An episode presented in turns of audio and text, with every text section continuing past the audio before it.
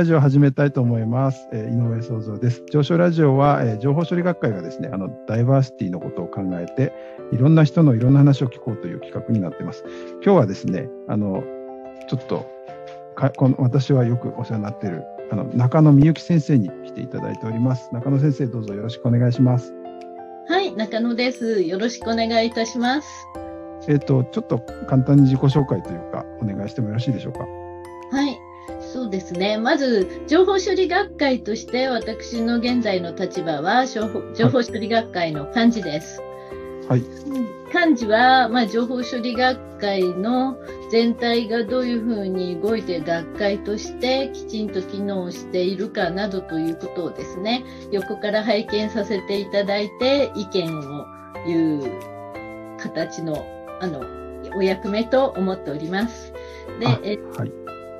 と、大学は津田塾大学の学芸学部情報科学科で、現在、はい、今年から学科主任をしております。あ、それはまたお忙しい。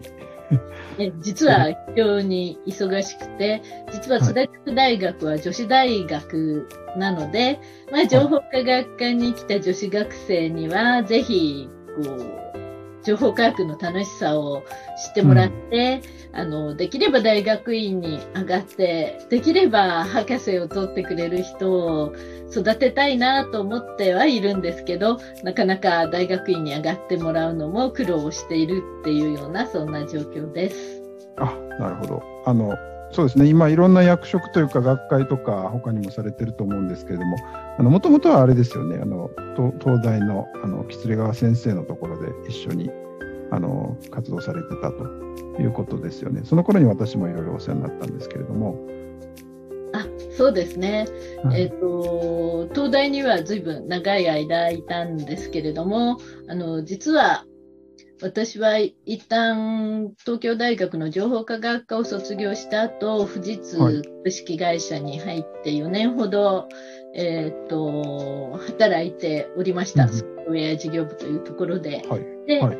それでやっぱり、これってもしかして計算機、あるいはソフトウェアシステム作る上でもうちょっと勉強した方が自分にとってもいいかなと思って、えっ、ー、と、はい、と、情報科学科の、えーと、後藤英一先生のところに研究生で舞い戻って来年大学受験しようかなと思っていたらですね、はい、1年下の学科の後輩がその工学部にの大学院に進んでいて非常に若くて優秀な先生が助手を探しているんだけれども、はい、どうですか？っていうふうに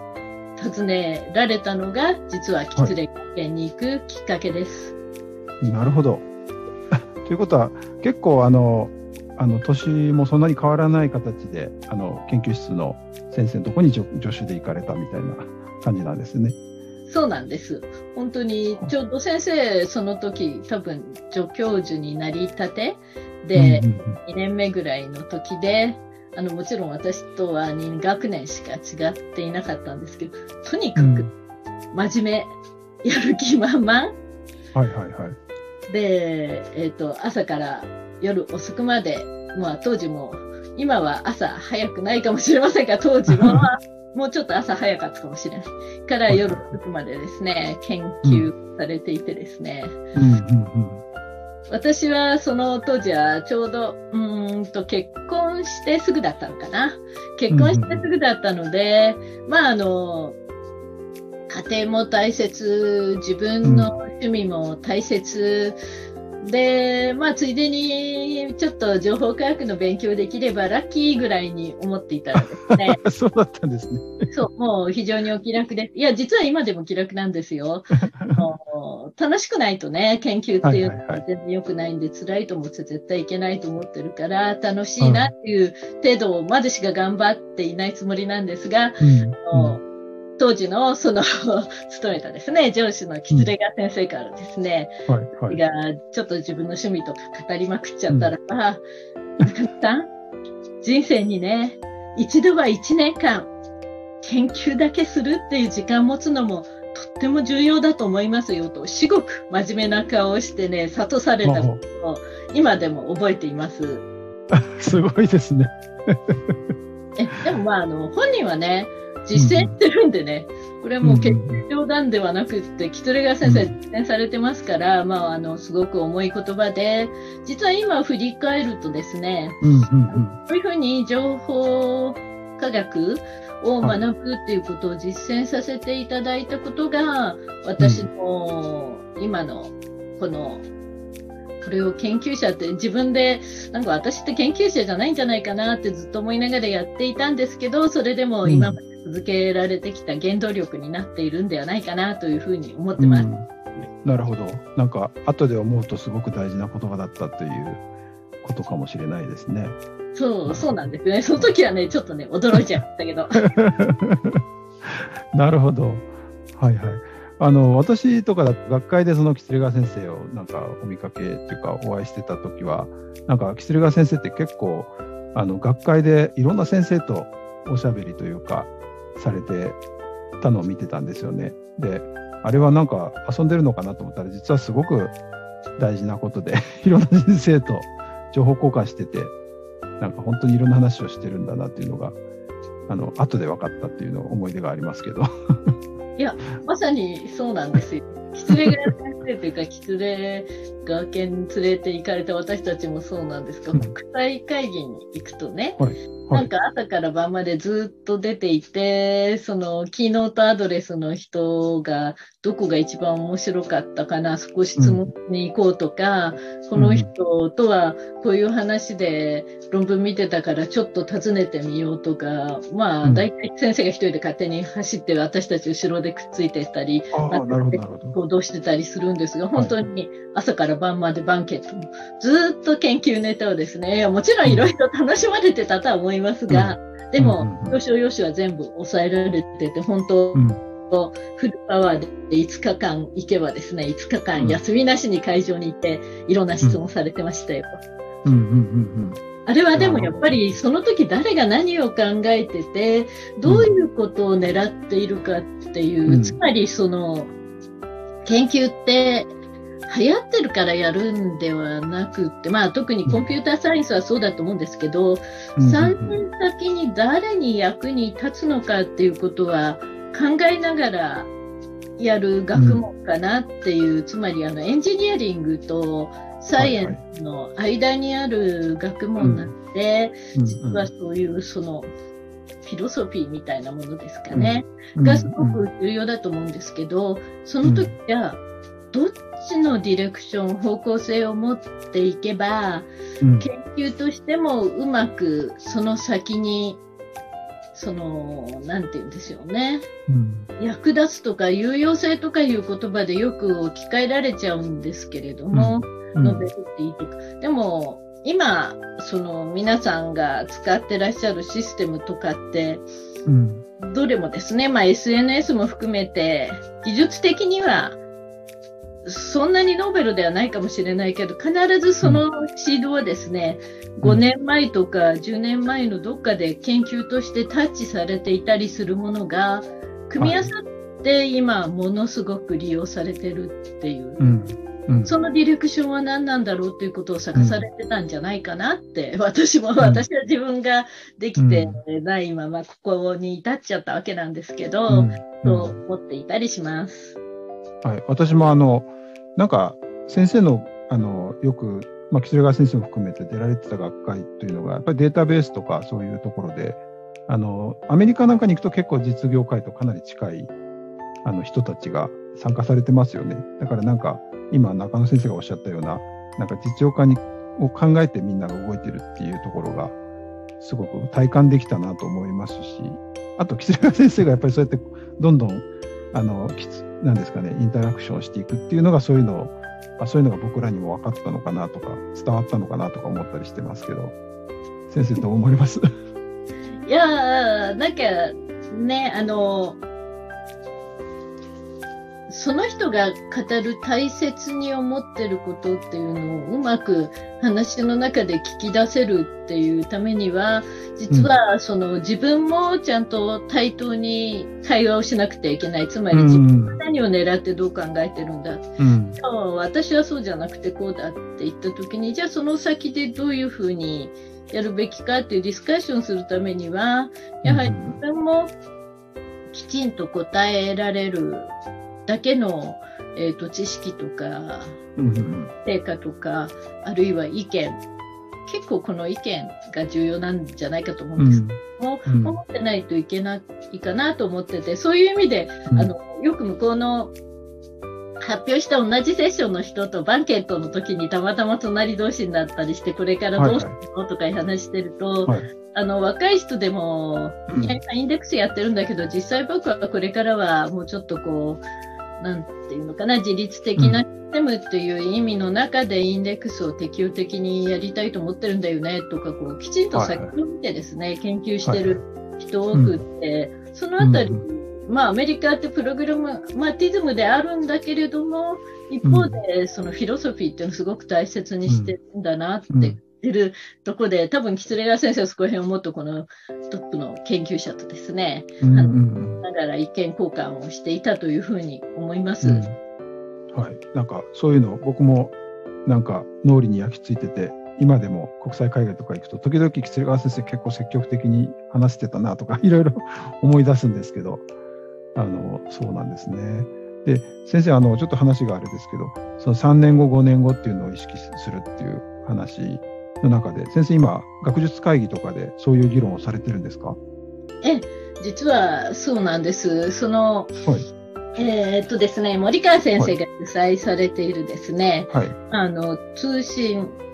システム分科会っていう、まあ、電気電子、どっちかというと通信系の方の第3部の通信系の分科会の下の小委員会の中で、あの、うん、まあ、ICT をですね、こう、はい、うん、3年先、5年先、そのフィロソフィーを持ってシステムを作るっていうのはすごく重要ではないかということで議論されているとこなんです。あの、例えば、いや、今、情報システムってすごくでかいですよね。で、でかいとさっきお話したように、今現在動いてるでかいシステム自体っていうのは、あんまりノーベルな技術は使われていないんですね。で、その時に、例えば、あの、普通の人にでも分かりやすい話をすれば、あの、ボイダ1号とか2号って今、その太陽系の外を初めて人類が作ったものとしては出て、うん、で、情報を送ってきてくれてるわけなんですが、これで20年前に打ち上がった時にですね、はい、そういう、まあ、非常に複雑で、だけど実はもうその時でさえそのロケットのボイジャー1号とか2号って最先端かっていうと最先端ではない。だけれどもずっと長期間運用できるようなシステムを組み上げられてこうロケットとしてですね、外に出ていったんですが、実は情報システムもそれに近いとかって、で、まあ、あの、彼らが素晴らしかったことは、その、打ち上げて終わりなんじゃなくて、打ち上げた先でどれだけ情報を集められるかっていうフィロソフィーを、しっかりそのロケットの中に組み込んでいた。うん。何十年も前にということですよね。何十年も前に。で、今でも役立ってるわけですね。で、知らないっていうことがまず素晴らしいわけなんですけれども、うんうんで、同じことが実は、その情報システム系ですよね。我々のコンピューターサイエンスのシステムって、アルゴリズムが速くなればそれでおしまいっていうわけじゃなくって、そのアルゴリズムを作って得られる結果、あるいはアルゴリズムがいろいろこれから下が、ベースが変わっていくような、プラットフォームが変わっていく上で、いかにですね、うまく変えるかっていうようなことを考えながら作り、しかもそれを活用し、そしてそれが2年後に次のやつに置き換わらないでも、そのまま生き延びさせられるっていうのは、どういうことなんだろう？うん、社会にとって使えるってどういうことなんだろうっていうのを考えながら、うん、あの実装するのが、まあ、本来そうあるべきである我々ってエンジニアリングとサイエンスの間なのでそうあるべきだと思うんですが、はい、なかなかその、そうあるべきっていうところに出して今評価をされないところが多いかなと。アルゴリズムを10倍速くする、オーダーを下げるっていうのはもう論文として素晴らしいわけですが、うんうんうん方で、それを使って5年後まで使える複雑なシステムを作り上げましたって言った時に、それは果たして研究として評価されるのかっていうのが、すごく大きな問題になってるかなと。うんうんうんまあもちろんあの役割あるんでね、エコノミクスで回すためには、産業の人に頑張っていただかなくてはいけないし、うん、やっぱりアカデミアとしては、まあどっかにはその新規性だったり、アカデミアとしての学術的な価値っていうものは求められるとは思いますが、一方でそれで切り離せない間にいる情報科学の私たちは、そうですね。なんか難しいところがありますよね。なんか例えば土木とか建築とか、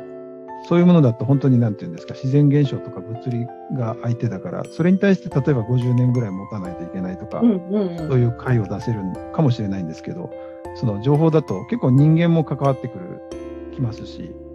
なんかその環境も、環境というかシステムもどんどん変わっていったりするので、トレンドというかですね。なんでその中で長期で動かせるものって結構難しい感じもしますね。そうなんですよね。建築はまあ、そこに物が出来上がったところでですね、それが何でもその橋であろうと、ビルディングであろうと見られるわけなんですけれども、まあ逆に、あそここそフィロソフィーないととんでもないものが街中に立っちゃったりするわけなんで、まあそのアカデミアの学術的な裏付けによる安全性の上の美しさみたいなのがあったと、じゃあ ICT のその美しさみたいなところ、社会の中に溶け込むっていうのは、我々はそれをどういうふうに評価して、まず考え、考える人かな？まず考えられる人って誰なんだろうっていうところが、ちょっと大きな課題かしらっていうふうに、そんな議論をされてるんですね。結構、まあ、け結構じゃなくて、すごく真面目にしていて、えと、おそらく今年度ぐらいには、その、チームの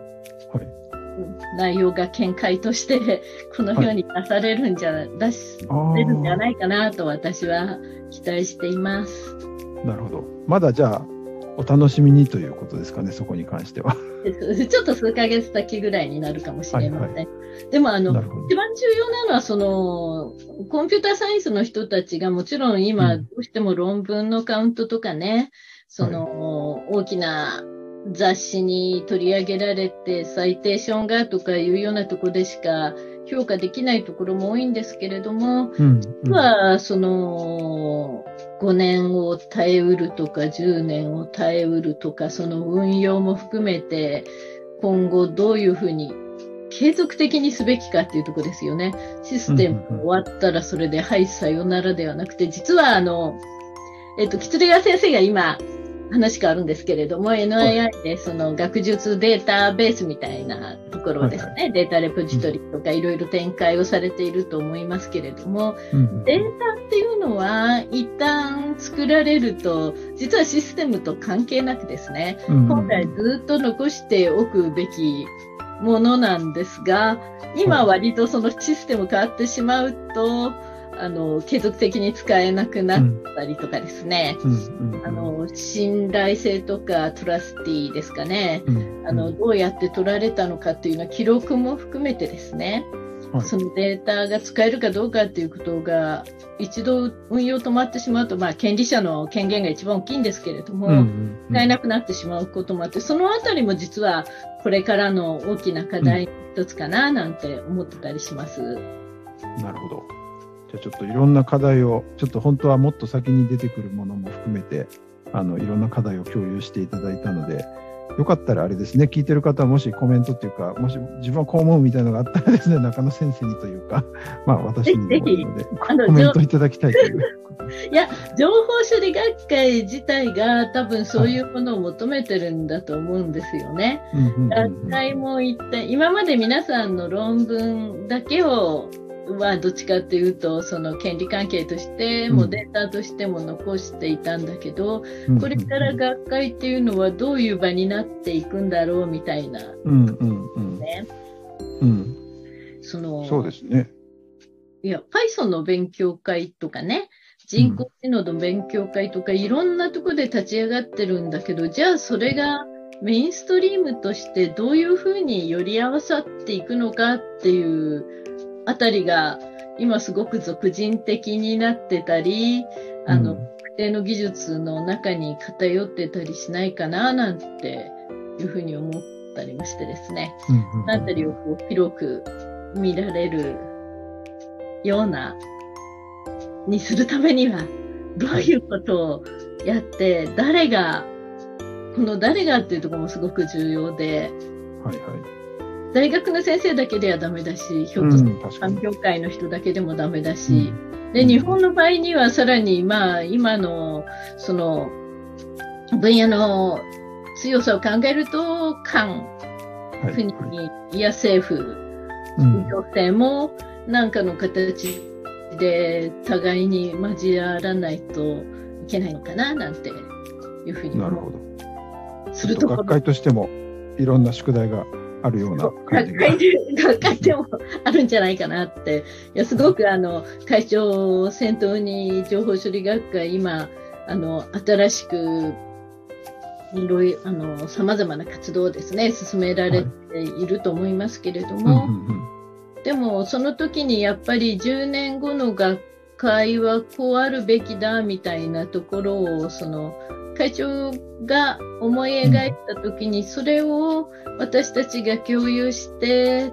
助けるためには、やはりみんなが同じ方向を向いたりですね、うん、ここは足りないよねとか気づいたりする気づきがすごく重要で、それって今、あのマネジメントとかいう言葉では簡単に片付けられないんですけれども、うんうん、あの学会としてはですね、なんか重要じゃないかなと、うん、その中にもちろん学会員であったり、その学会にこれから入ろうって興味を持ってくださる人の意見ってすごく大きいのではないかと思ってます。はい、あのかなり学会に入るとあのすごくいろんな未来を動かすことができるかもしれないというメッセージをいただいたような気がします。はい。という感じで、あの、上昇ラジオはですね、あの、本当にいろんな人の話を聞くということでですね、あの、今日はですね、あの、中野美幸先生にいろんなご経験されてますし、あの、学術会議とかでもいろんな、えー、情報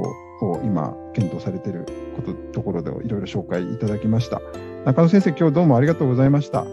あ、いえ、こちらこそ勝手に喋ってしまいましたが、若い研究者と技術者の皆さんに期待してますので、頑張ってください。はい、先生も頑張ってください。ありがとうございます。ありがとうございます。はい、情報処理学会の、はい、えっ、と上昇ラジオでした。井上創造でした。ありがとうございます。ありがとうございます。